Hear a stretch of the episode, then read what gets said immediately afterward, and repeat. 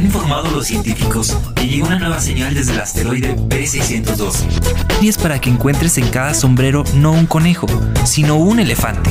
Dirección de Radio y Televisión de la Universidad Autónoma de San Luis Potosí.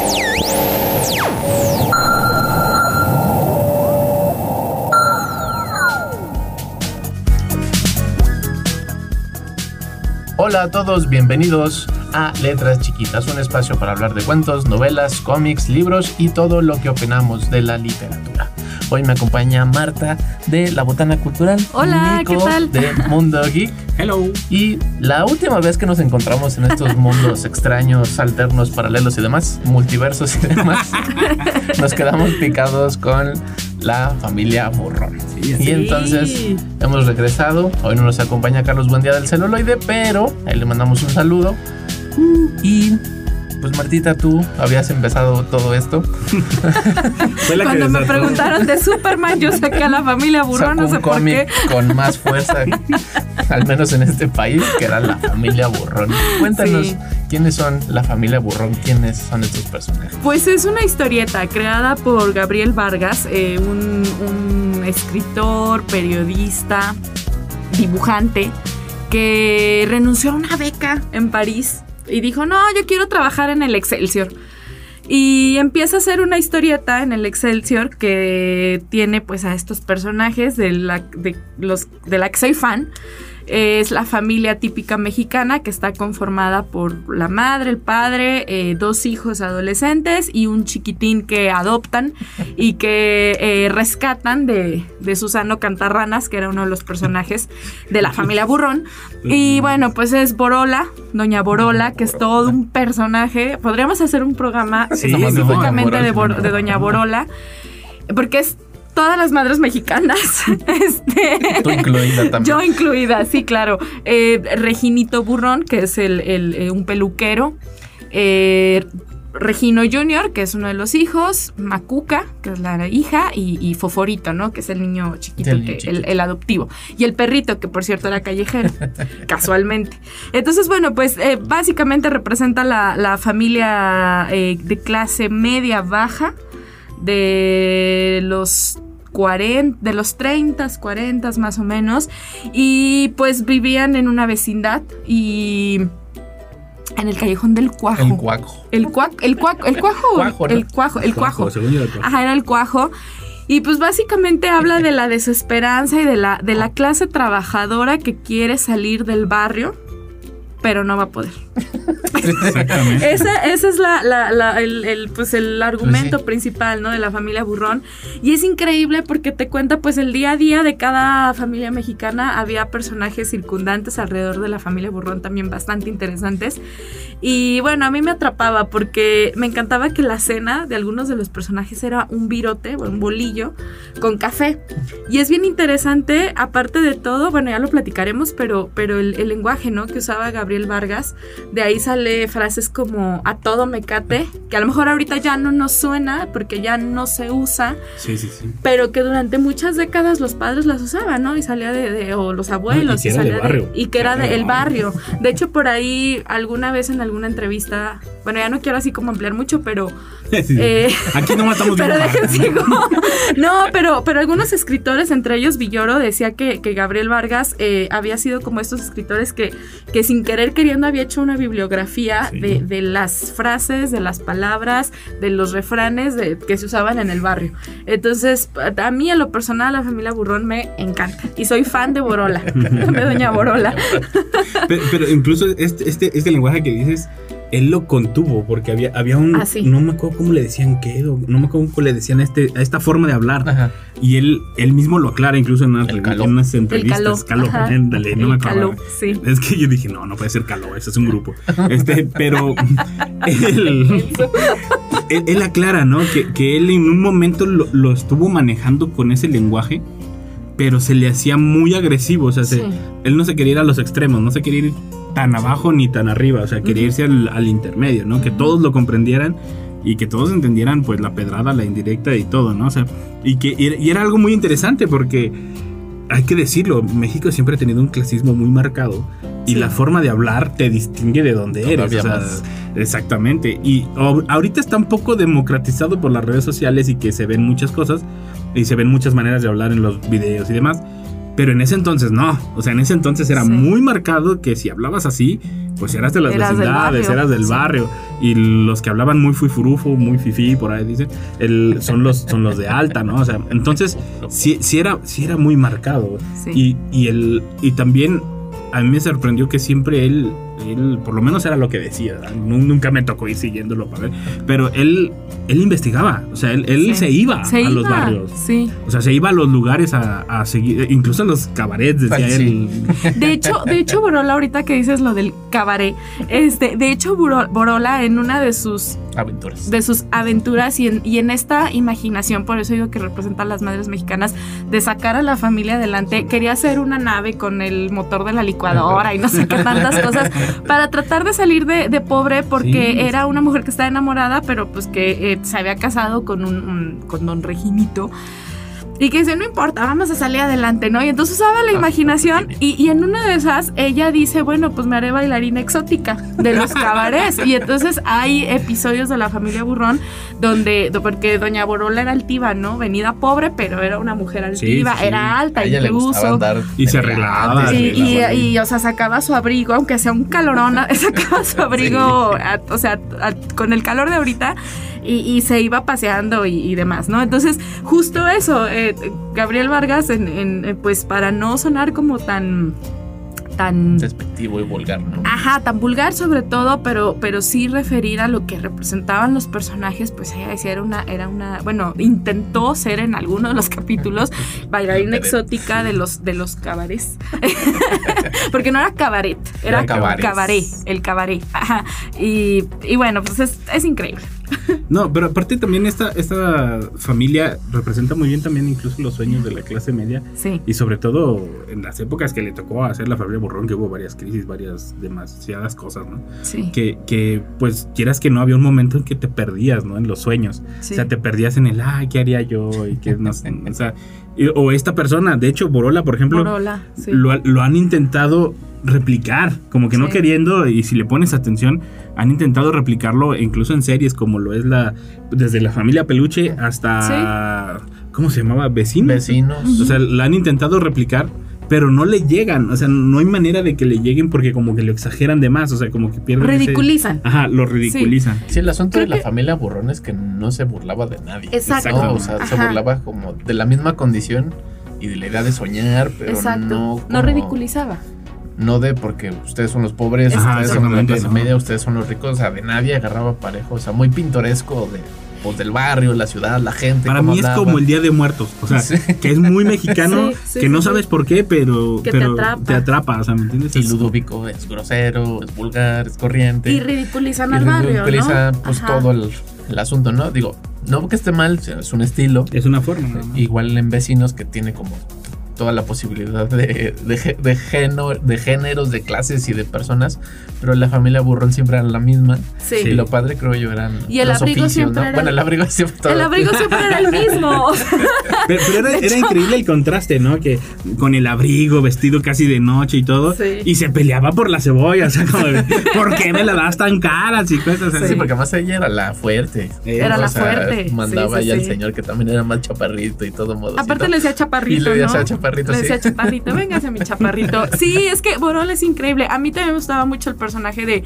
Doña, hablando de, de este cambio de Doña Criste, lo que dice Oscar que agarraba parejo de Doña Criste Tatacuche. Tatacuche. Tatacuche, que era la, la tía, ¿no? De, de Borola. Y, Yo no me acuerdo y de todos era los la, nombres de era la Marvel. tía. Es El que me expandido de encantaba. Marvel. Sí. Te Yo soy lo de Marvel juro, Paca. Me encantaba, me encantaba, este, y era pues la, la mexicana que había logrado irse a Europa, A la Europa, ¿no? sí. Y entonces decía, ¿cómo? a Francia, entonces decía, ¿cómo mi sobrina va a estar casada con, con don Reginito? Y entonces trataba de ayudarlos y, y- y es una burla porque en alguna de las historietas viene a sí. México a dar una vuelta en su avión privado y avienta billetes desde el cielo para ayudar a los pobres. Sí. Entonces, es una crítica súper mordaz, pero aparte eso, ¿no? A, Gabriel Vargas agarraba a parejo y, y entonces, pues Cristeta es este personaje que, que- que quiere dejar el, el, el barrio atrás, ¿no? Y, y, Y más que como el barrio es como Pero que a la dejar vez- de ser pobres, ¿no? Justo, como de sí. sufrir Ajá. y porque de digo, vivir el día al día. tenían ¿no? que vivir al día al día y aunque al, vivían al día al día la cena del, del virote al final siempre era como bien como bien apacible y ah, Oye, ¿no? pero nunca lo... hogar. Bueno, yo me voy a quemar, pero en, en mi, en mi casa siempre había historietitas de la familia Burrón que pues eran chiquitas y así como muy económicas. Me acuerdo que Gabriel Vargas siempre se disculpaba en cada edición y decía, perdón que, sal- que está más cara, pero Sí, sí, sí. tengo que seguir publicando. Y me llamaba- no la entendía, ¿no? Estaba niña, pero me llamaba mucho la atención la frase y, y- y siempre yo me preparaba mi café con mi, mi bolillo pagarles la furran y, y a la familia Burrón porque era lo que cenaban. Sí, pues eh, y es- seguimos es- cenando a veces muchas es- Y sigo cenando bolillo. es que, es que era, era, era una, y aparte era una costumbre muy mexicana. O sea, yo también en mi familia era de que, ¿quieres un café? Ah, y te acercaban Y el el bolillo, de bolillo. automático. O sea, era. Y era el bolillo solo, o sea, Ajá, no era sí, con no, no, nada. no, Sí, no, no, No. ya si le ponías azúcar o mantequilla es que ya había. Sí, depositado. sí, sí. Sí. quemadito O si hacías en vez de café chocolate, ya, ya había dinero, ya había dinero. sí, ¿no? Pero era la costumbre, o sea, era algo Sí. muy mexicano que incluso no lo llegabas a reaccionar. O sea, era, Sí. era algo como de, pues sí, así es. o sea, Y como justamente eso, ¿no? Como la falta de percepción. Digo, porque para muchos era la merienda. Yo, no, ente- yo no entendía la merienda cuando Ah, iba a casa de sí, mis sí. amigos. Decían, no, pues un pan y un café. Y yo, ah, pues, ya cené. Sí. ¿no? Sí, exactamente. y luego todavía había cena. Y yo así como, "Oh, qué, sí. qué- qué raro, ¿no? así como de, Pero, un pero es una combinación riquísima. Háganlo en casa si no lo han hecho. De verdad, Sí. preparan un café negro con un bolillo y sopenlo y es Sí, lo más delicioso riquísimo. de la vida. Pero tienen que ir por el bolillo. Sí. No, nada de que lo compré en la mañana. Ah, no, hay no, que no. hacer En como ese todo el-. Sí. como todo el viaje. Que es lo bonito, ¿no? De la, creo yo, de la familia Burrón, ahora que lo Uy, volvemos sí. a leer. Es como esas cosas que decía Nico, ¿no? Cómo hablaban, cómo ahora en internet ya estandarizó muchas cosas, democratizó muchas cosas, Sí, pero no nos dimos cuenta de lo que perdimos, sí. ¿no? De todas esas expresiones, de la forma de hablar, ya casi no tenemos acentos Exacto. entre estados Bueno, yo tengo muchos. ¿no? Incluso la, la risa, la risa era bien llamativa porque era juá, juá, Juá. O sea, no Era ja, ja, ja. O sea, era juá, juá, juá.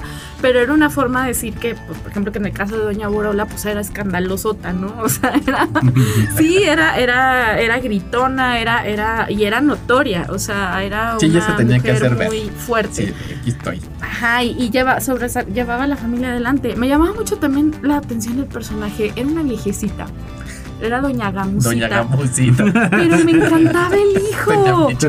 Porque el hijo, el, el- el hijo era Belino y el hijo, este, sí, el hijo, él era un artista. Ah.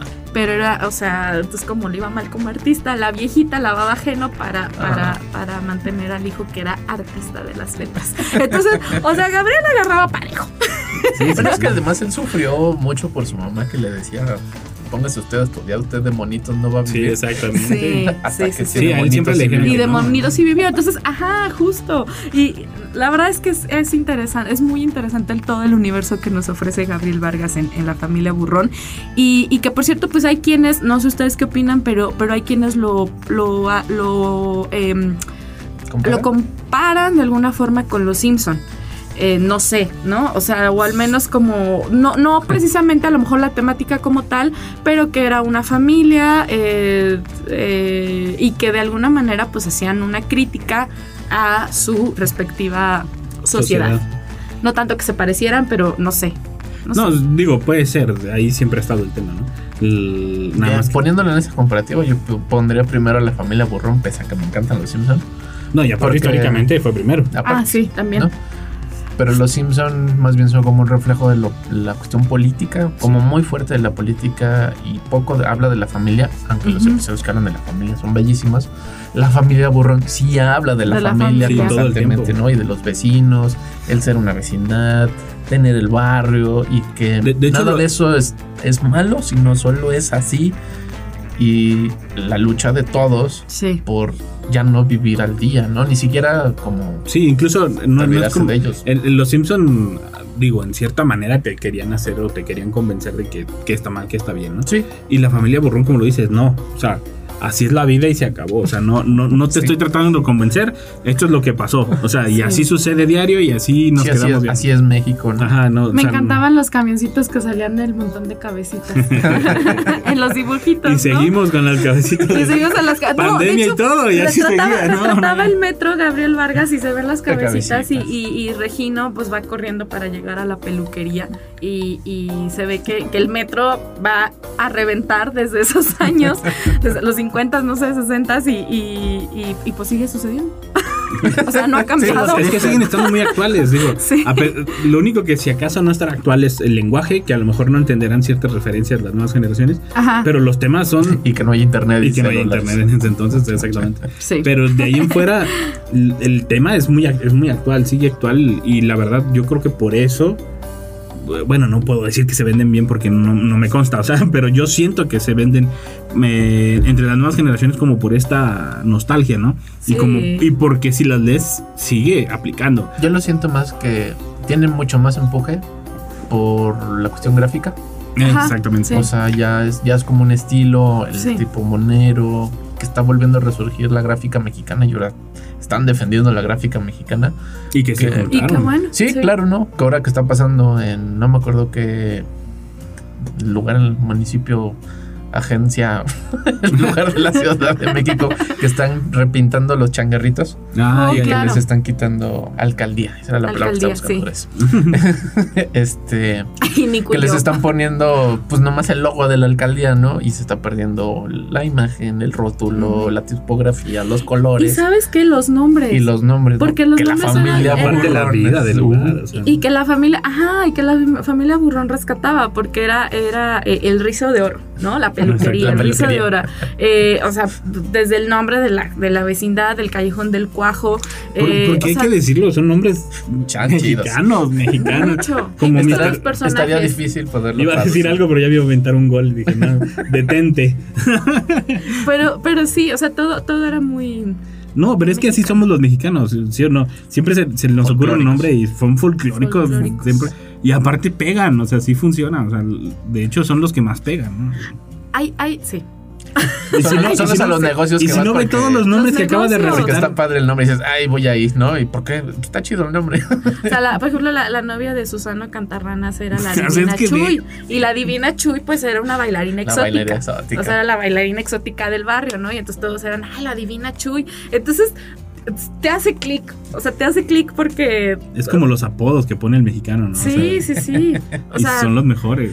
Sí, sí, retrata bastante bien el, el- todo lo que ya dijimos de- de- del barrio, pero sobre todo sí, creo que la, la- las ganas de soñar y de salir adelante, creo que es un trabajo maravilloso el que hace Gabriel Vargas y te atrapa. Digo, a mí de niña me atrapaba, no, no, no entendía todavía por qué, pero pues te Eso hace sí, como clic, ¿no? Era un cómic que era para todos, que lo quería Sí. escribir para todos. Y si no, la idea de soñar, de echarle ganas, el- lo que muchas, mucho tiempo marcó al mexicano de salirse a romper la espalda, está ahí, ¿no? En el cómic, ¿no? Y él retrataba todas esas cosas donde estaban todos y los quienes los consumían era el que se acababa de ir a la jornada o Sí. acababa de llegar, se compraba su pan para pues leer la familia Borrón si tenía chance o no. Incluso hay, hay un capítulo donde el perro, donde el perrito de la familia se, se- hasta el perro sueña, Sí. porque y era un poco el mensaje, sí, porque hay un hay un, capi- un- una historieta, no recuerdo el nombre, pero pero se va el, el perro y, y se se, se lo encuentra a una señora rica y entonces se lo lleva a su casa y entonces el perro está feliz y al final regresa con la familia y lo baña y le da carnita y todo y el, y el perro habla perruno con Perruno. otros así de que, ay, gracias por rescatarme y al final Regina lo encuentra y lo regresa a su realidad. Sí. Y el, y el perro ya, pero dice, bueno, ya estoy aquí Pero con, sí mi estoy con mi familia, ¿no?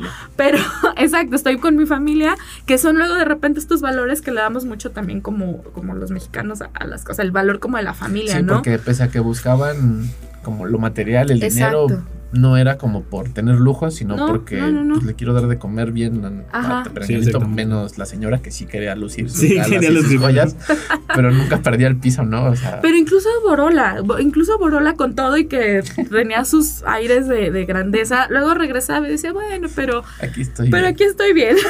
Sí, pero pues me con el chaparrito y con mis hijos y, y ya. Y entonces, pues Borola es como esta, siento que Borola representa como esta, como el no perder esperanza, porque generalmente luego les iba muy mal, Sí. pero al final del día como que decía, bueno, ya a ver mañana cómo, qué hacemos, ¿no? Ya se le ocurrió otra cosa. Entonces, Volví a salir de, de vestido de noche y todo. Es y que era una serie que marcó mucha forma de cómo se hizo la televisión después en México, de Sí. las series mexicanas, Sí.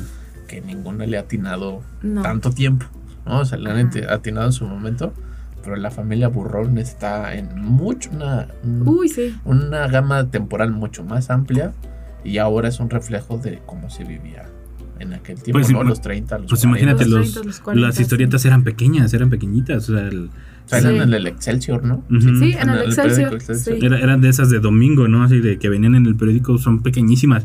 Y ahora son libros completos, los compilados y te lo, o sea, cuando te interesan los compras, ¿no? Pero me refiero a la cantidad de Que por historias cierto los que pueden encontrar en la librería de la universidad. Oye, en serio, fíjate que ahorita que me acuerdo mi hermano los tiene, regrésalos porque, porque son de pasta dura. Hay Sí, una, sí, hay sí, una sí. increíble, si no vayan a la librería de la uni, Esas hay- fueron de las últimas. ¿no? están Sí, increíbles. De las últimas ediciones. Y vienen un montón de historietas. Es un, y es son un muchos tomos. lío conseguir las, con- las tiras completas. En esa edición están.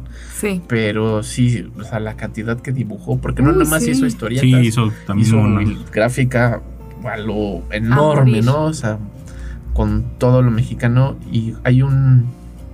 que es como tipo mural, una ilustración tipo mural, donde están como todos los mexicanos ahí con Ah, el sí. folclore, los charros, los muertos, el zapatero, el que vendía periódico, y un montón que fue lo que lo llevó a estudiar a Europa, Sí. que cuando estaba en Europa le iban a quitar como eso mexicano que él tenía y dijo, "Nel, yo me, Me regreso, regreso". para mi casa. Me regreso a hacer este, dibujitos al Sí, periódico. dibujitos al Y- y- Y, periódico. le fue bien porque luego ya se hizo creo que jefe, ¿no? Del, del departamento de dibujo.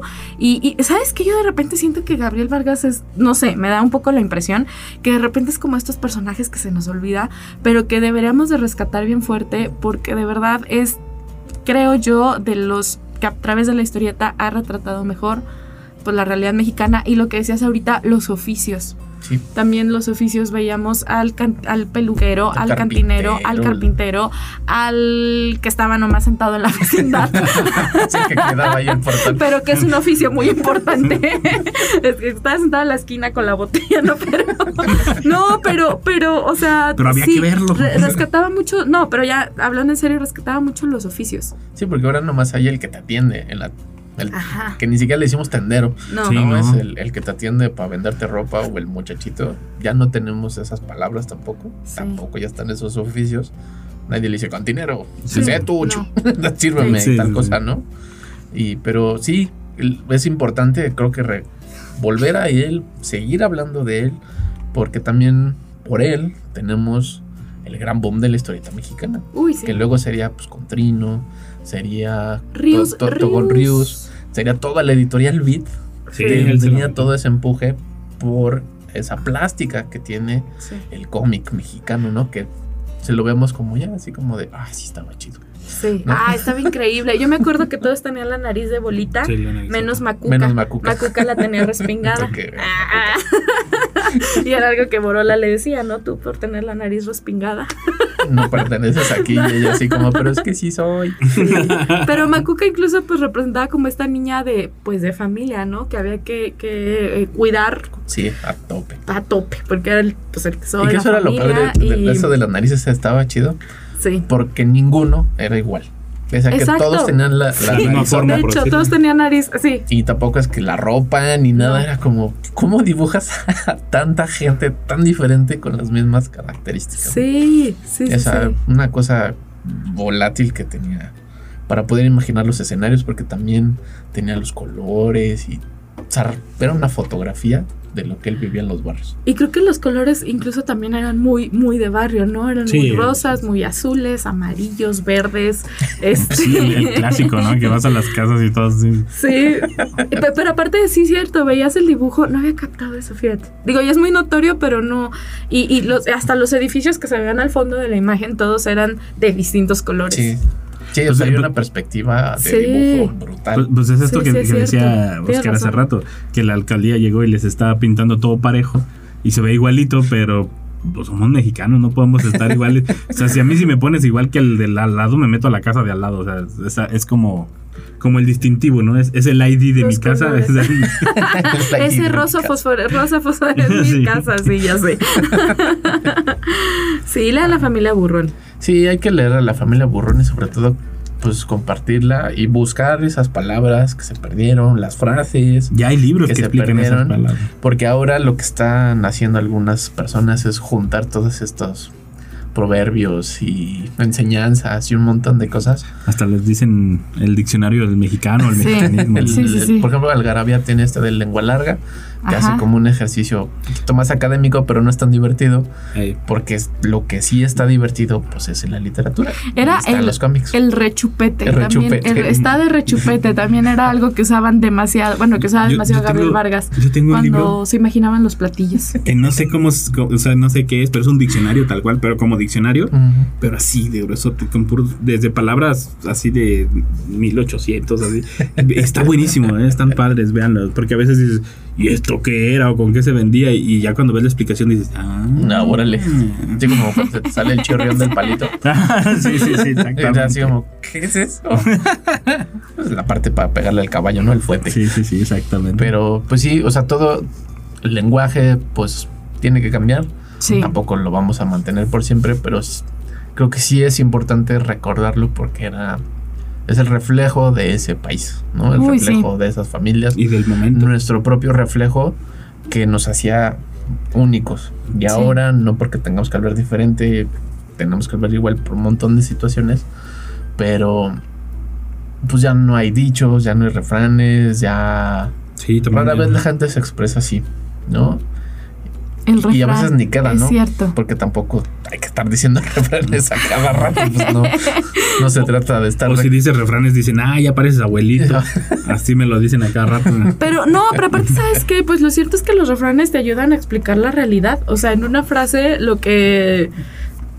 Lo que pudieras explicar con toda una, no sé, toda una prosa, pues el refrán es esto, ¿no? Y, y, y Gabriel Vargas hacía como muy buen uso. Pero eso, incluso tienes que tener como. entender el contexto para saber en qué Sí, momento qué están hablando. usar los refranes y, y- y que te ayude a explicar algo que quieres expresar, ¿no? Entonces creo que la familia Burrón pues hacía como muy buen bueno, Gabriel Vargas hacía muy buena, muy buen la ejercicio. familia. Y la familia hacía muy buen ejercicio porque incluso pues los refranes iban de acuerdo a la psicología del personaje. sí, no Entonces, todos expresaban. Aunque todos hablaban con Exacto. frases, tenían su estilacho. Ajá. ¿no? Y estilacho también creo que era uno de sus. Sí, sí, sí. era justo uno de sus usos. Vale, pues Marta, muchas gracias por acompañarnos y platicar un poquito de la familia Burrón. Nico, igual recuérdanos Gracias. cuándo te podemos volver a escuchar en Mundo Geek. Todos los martes de 5 a 6 de la tarde. Y a ti, Marta, en la botana. En la botana cultural los martes y los viernes a las 2 de la tarde. Esto es Letras Chiquitas. Muchas gracias por estar aquí y compartir mundos literarios a través del 88.5 FM en la ciudad de San Luis Potosí, el 91.9 FM en la ciudad de Matehuala. Y nos vemos y escuchamos la próxima.